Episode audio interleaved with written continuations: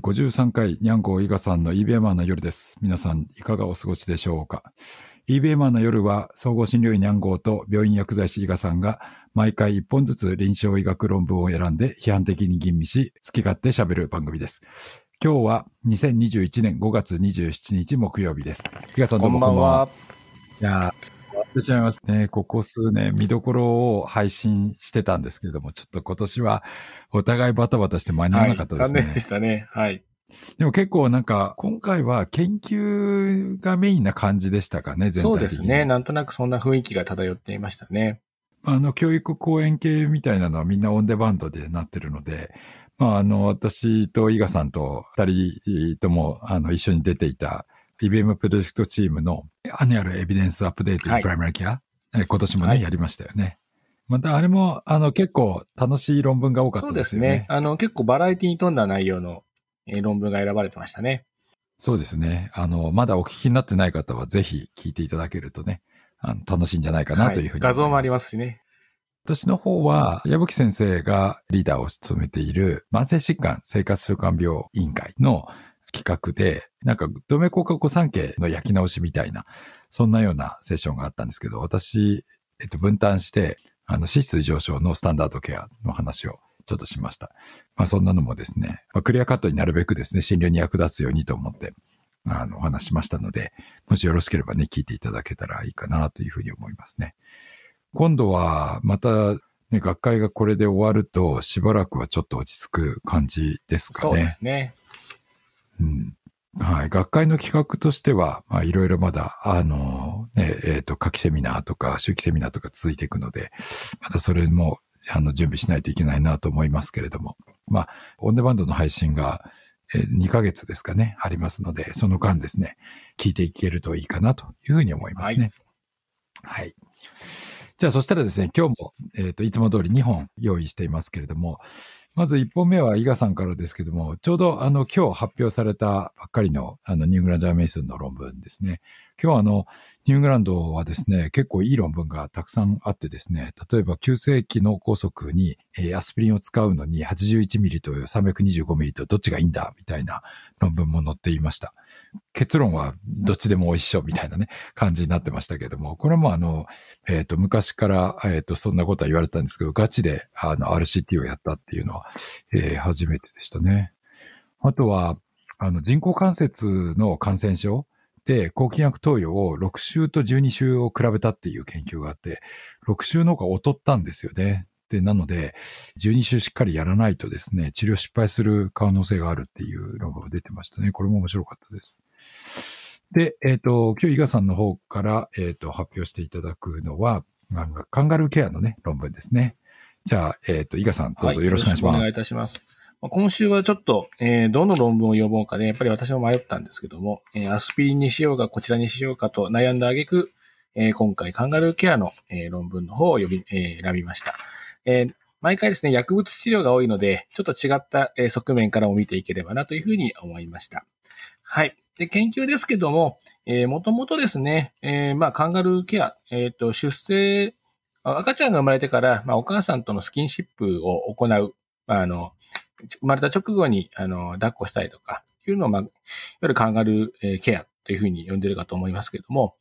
あの、こちらですね、えー、まあ、えっ、ー、と、体重の、えー、子供の死亡率を、まあ、下げたりであるとか、母子ともにいい、えー、効果が期待できるということで、まあ、非常に多く導入されていますし、まあ、私の身近な、えー、ところにいる、えー、助産師さんたちもですね、まあ、カンガルーケアであるとか、母乳育児はどんどん推進したいという形ですごく、え、頑張っているところがあります。なので、まあそういった頑張っているゆえんは何だろうっていうところもありますし、今回ですね、えー、研究のトピックスとして上がったのはですね、低出生体重児ですね。いわゆる、まあ、えー、未熟児とか言われていた、すごく体重、えー、まあ、小さい、早産であるとか、まあ、何らかの発育不良で、まあ、小さい、えー、体で生まれてきた場合ですね。まあ、あの、そもそも、えー、命の危険があるということで、まあ、カンガルーケアよりも、まず、救命が優先だろうということで、まあ、NICU に、えー、重厚なケアを受けるということとかが、まあ、行われるのが、まあ、常かと思います。で、今回ですね、えー、先行研究では、まあ、そういった低出生体重時においても、あの、カンガルーケアをやると、まあ、どうやらいいらしいということとかが、えー、示唆されていたんですね。で、まあ、あの、カンガルーケアをやると言ってもですね、出生直後からやるのではなくて、いわゆる安定期に入ってということで、子供が少し安心して、あの、外に出せるねというレベルになった時に開始するといったのが従来の、まあ、報告になります。まあ、そうするとやはり死亡率が低下するということとかは分かっていたとこなんですけども、えー、大半ですね、えっ、ー、と、安定期に入る前に亡くなっているというようなこととかもあって、えー、低出生体児に対して出生後すぐにカンガルーケアをやることっていうこととかが、本当に、えー、いいのかどうかということについてはまだよく分かっていなかったというようなことが、まあ、リサーチクエスチョンになっているそうです。で、研究はですね、ガーナ、インド、マラウィ、ナイジェリア、タンザニアの5つの国の病院で、出生時の体重が1.0から1.799ですね。まあ、1.8キロ未満の、子供を対,、対象に、直ちにカンガルーケアを行う群と、まあ、従来、ケアを行って、まあえー、安定したらカンガルーケアを行う群、対象群に分けて研究を行ったということになります。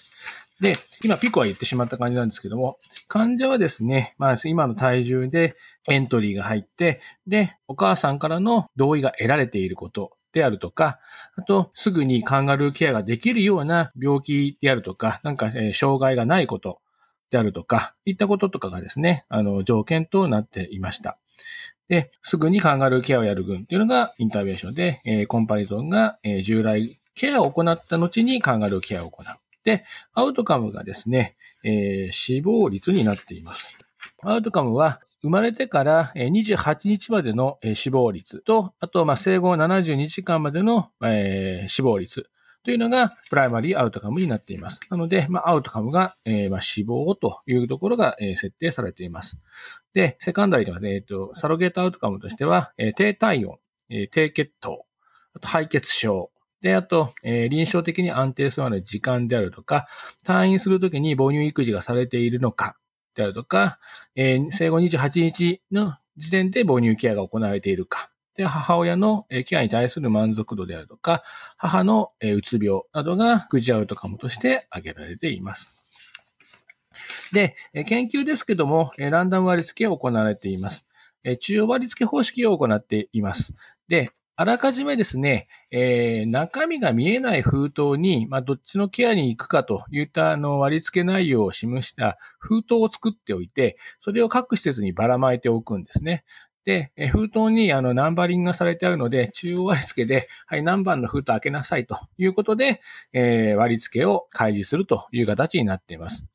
割付の方法はですね、体重であるとか、出生地域であるとか、いったような要因で送別化されたブロック割付を、えー、しております。なので、比較的均等に分かれるような工夫がされているということが行われた、えー、ランダム割付になっています。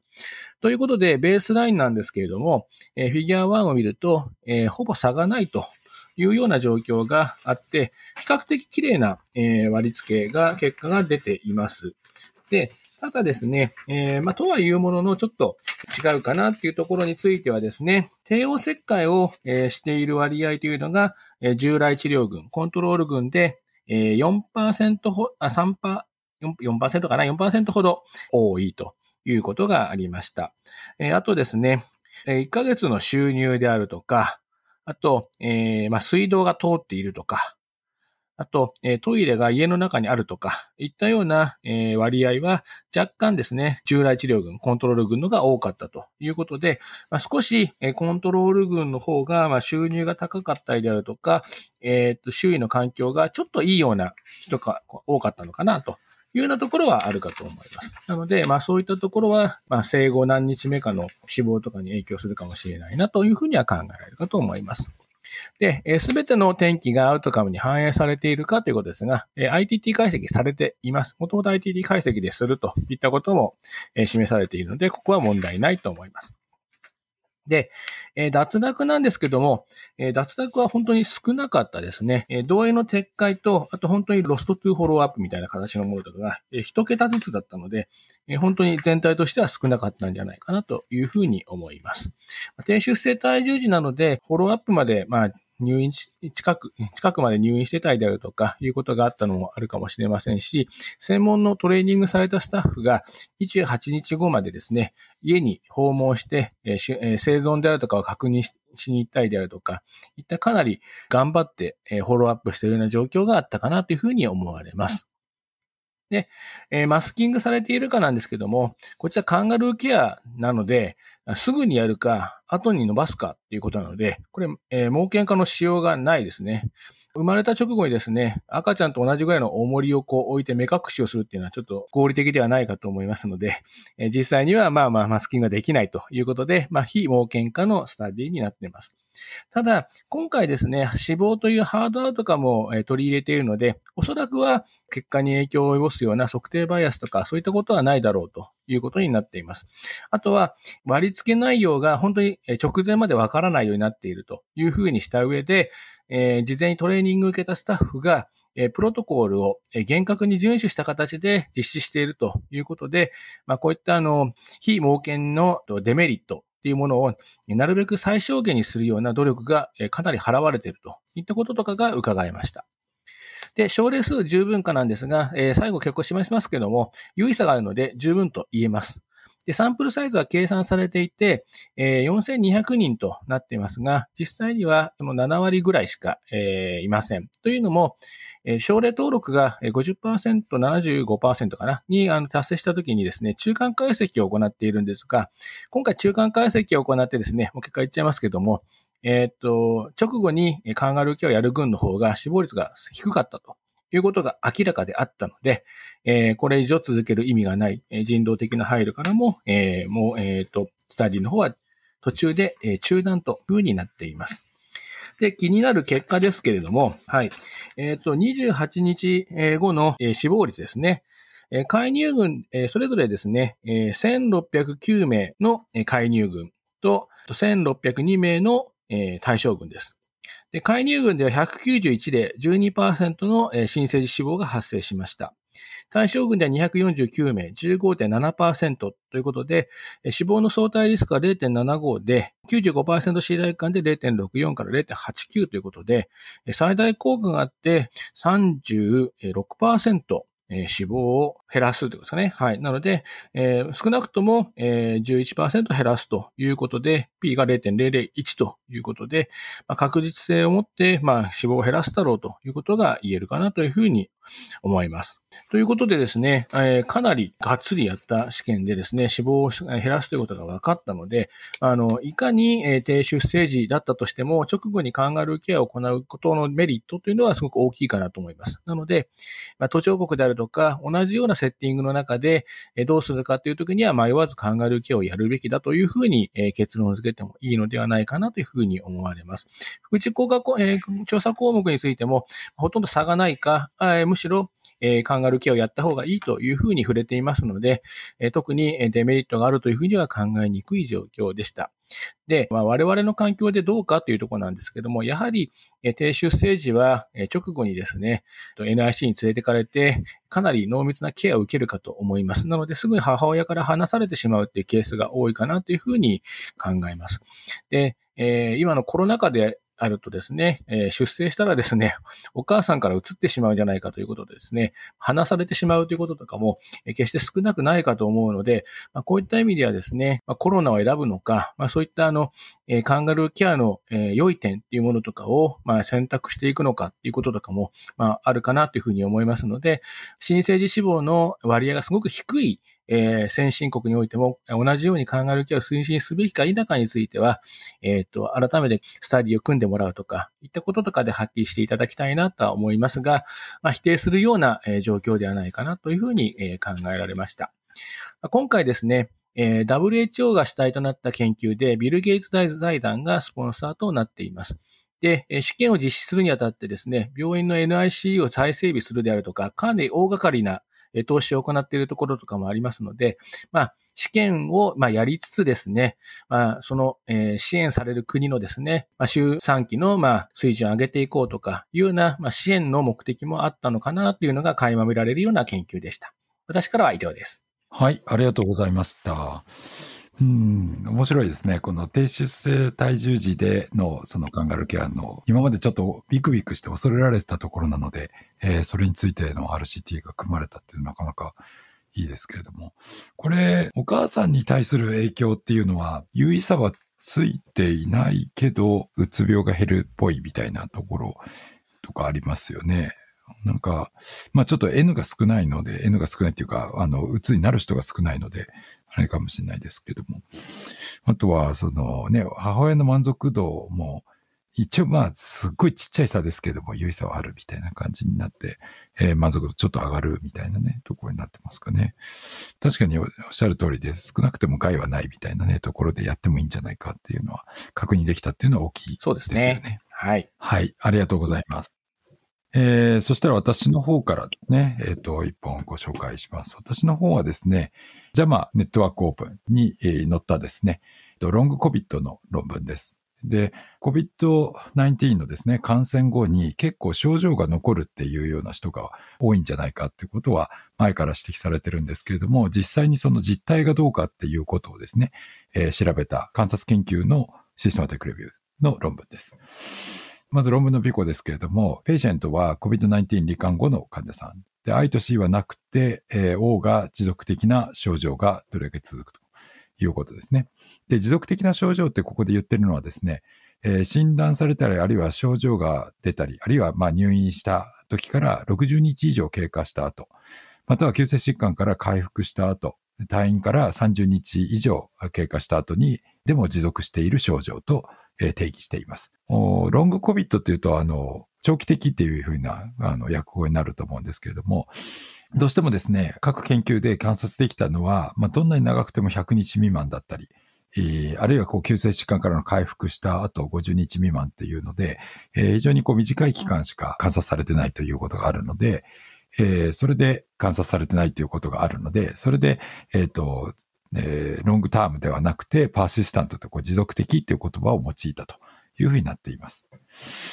でですね、国乱レビューではありません。グレードアプローチも用いられていません。で、研究が網羅的に集めようと努力されたかについてですけど、データベースはですね、パブメドと Web of Science で調べたっていうので、まあ、エンベースが今回入ってないということがありますね。検索後は COVID-19、SARS-CoV-2、コロナウイルス、2019、NCOV、え、ロングターム、アフターリカバリー、え、ロングハウル、パーシスタント、アウトカム、え、シンプトム、フォローアップ、エンドロンギュリナルというこういうですね、検査語が使われています。で、期間はですね、2020年の1月1日から2021年の3月11日、311ですね、までの1年3ヶ月ぐらいのデータが取られています。で、えー、どのような種類の研究を調べたかというと、これはコホート研究に限定していまして、えー、症例報告とかですね、えー、症例集積研究とか、あるいはですね、入院時の症状しか取ってない研究とか、こういうのは除外されています。参考文献まで調べたかどうかは不明です。個々の研究者や専門家に連絡が取ったかどうかも書いていませんでした。また、出版されていない研究を探したかについても、えー、記載がありませんでした。言語についてはですね、英語で書かれた論文だけが対象になっています。で、すべての研究が網羅的に集められたかということに関しては、えー、研究の数がですね、えっ、ー、と、全部で、えっ、ー、と、45件の研究があるんですけれども、特別ですね、ファンネルプロットを用いて出版バイアスの有無は検討はされていませんでした。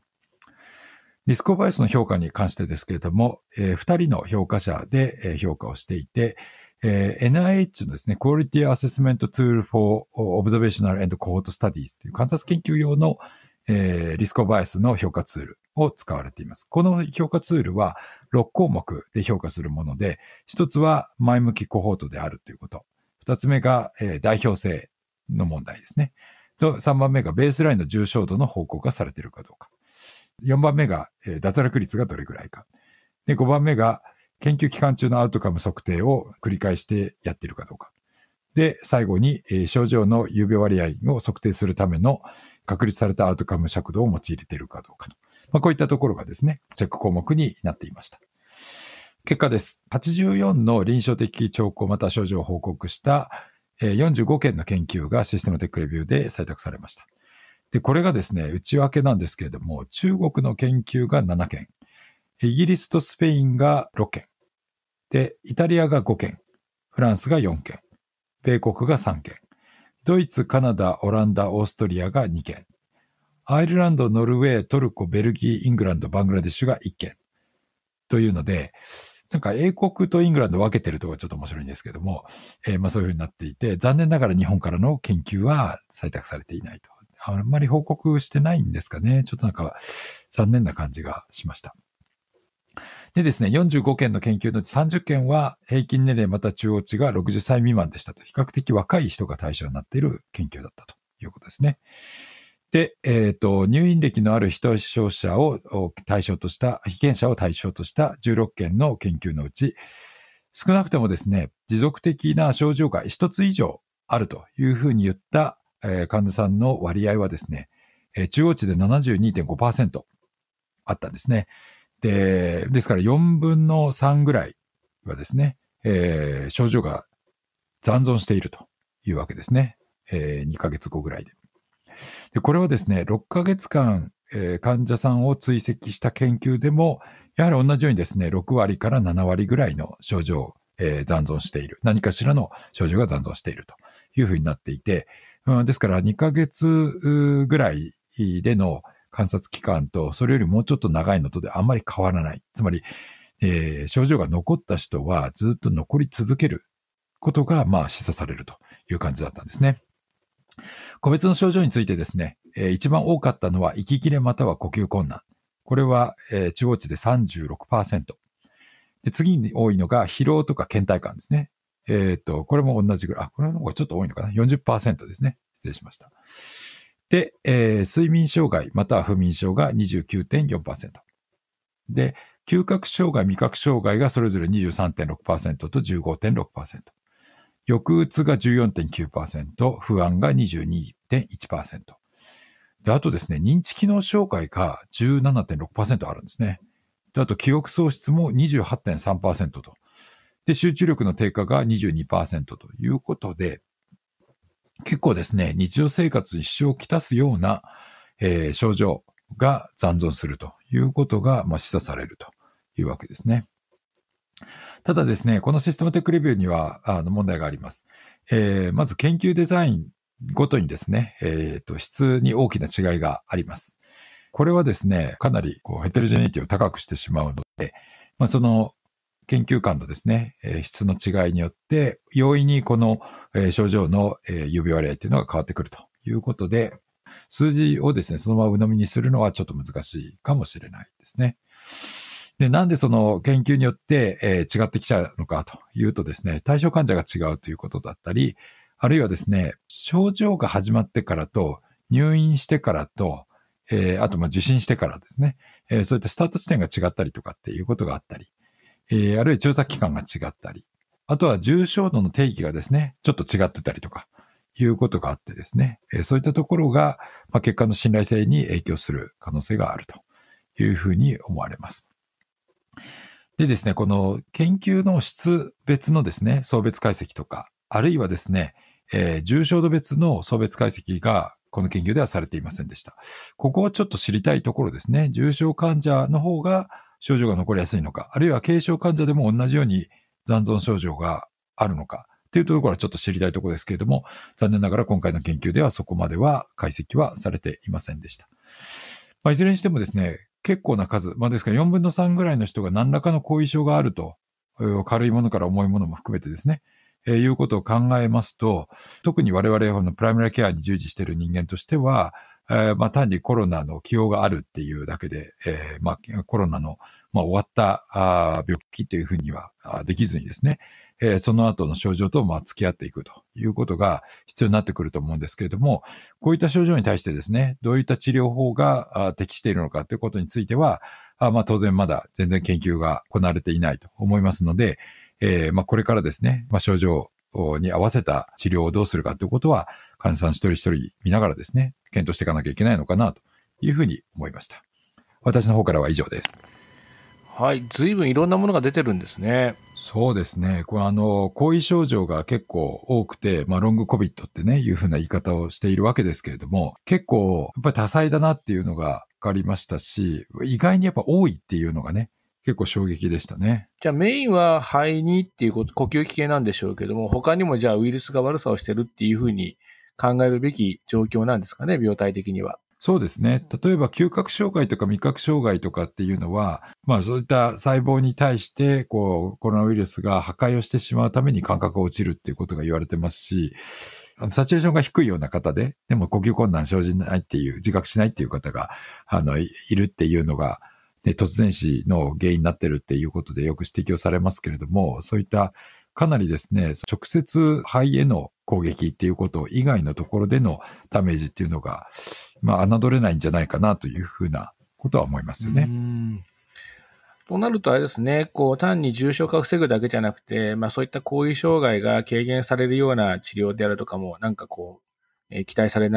るっていうターゲットになるかもしれませんね。そうですね。まあ、これからそういった研究が、だから一回ですね、感覚が、を失ってしまったものに関してですね、それを復活させるような治療法があるのかどうかっていうところは、まあ、これから研究が進んでいけば明らかになるのかもしれないですけれども、まあ、現時点ではやはり、かからないようにするっていうことが一番っていうふうな形にやっぱなってしまいますよね。ですので、まあ、あの、ぜひね、あの、ワクチン今少しずつ住民接種があの、うちの病院でも来月から始まりますけれども、まあ、どんどんですね、打って、えー、かかる人を少なくしていくということが大事なんじゃないかなというふうに思います。はい、そうですね。ということで、今日も2本お送りしてきましたけれども、ちょうどですね、今日のあの、ニューイングランドの論文にですね、東京オリンピックの開催についてですね、こうちょっと甘いんじゃないかっていうような論説がですね、あの、載ってましたよね。ねで結構なんか痛烈に批判をしていて、しかも、加藤官房長官が、あの、それに対して、いや、ちゃんと科学的知見に基づいてやっているんだっていうことを反論してましたけれども、まあ、ちょっと世界的に見ても、なかなかちょっと無理があるんじゃないかなっていうような感じはするので、IOC 委員会はだいぶ強行しようっていう感じになってますけども、本当に危険なんじゃないかなと思います。あの、開催はできたとしても、その後が大変なことになるんじゃないかなっていうことを、本当に心配してますね。ね、最悪の事態にならなければいいですね。いや、本当にそう思いますね。はい。じゃあ、そういうことで、はい、えー、今日もですね、これで、えー、終わりにしたいと思います。どうも皆さん最後まで聞いていただきましてありがとうございます。はい、ありがとうございます。えっ、ー、と、リスナーアンケートをね、ご協力ください。リスナーアンケート、ショーノートの方にあります。えっ、ー、と、今回の論文のサイテーションと URL もショーノートの方に上げてありますので、えー、どうぞ、あの、詳しく論文見たい方はそちらからアクセスをしてみてください。E メ m の夜は月1回配信してますので、また聞きにおいでいただけると嬉しいです。えー、本番組はアンカー、Apple Podcast、Spotify、Google Podcast などで配信していますので、ぜひフォローをお願いできればと思います。それでは皆さんお聞きくださりありがとうございました。また来月お会いしましょう。さよなら。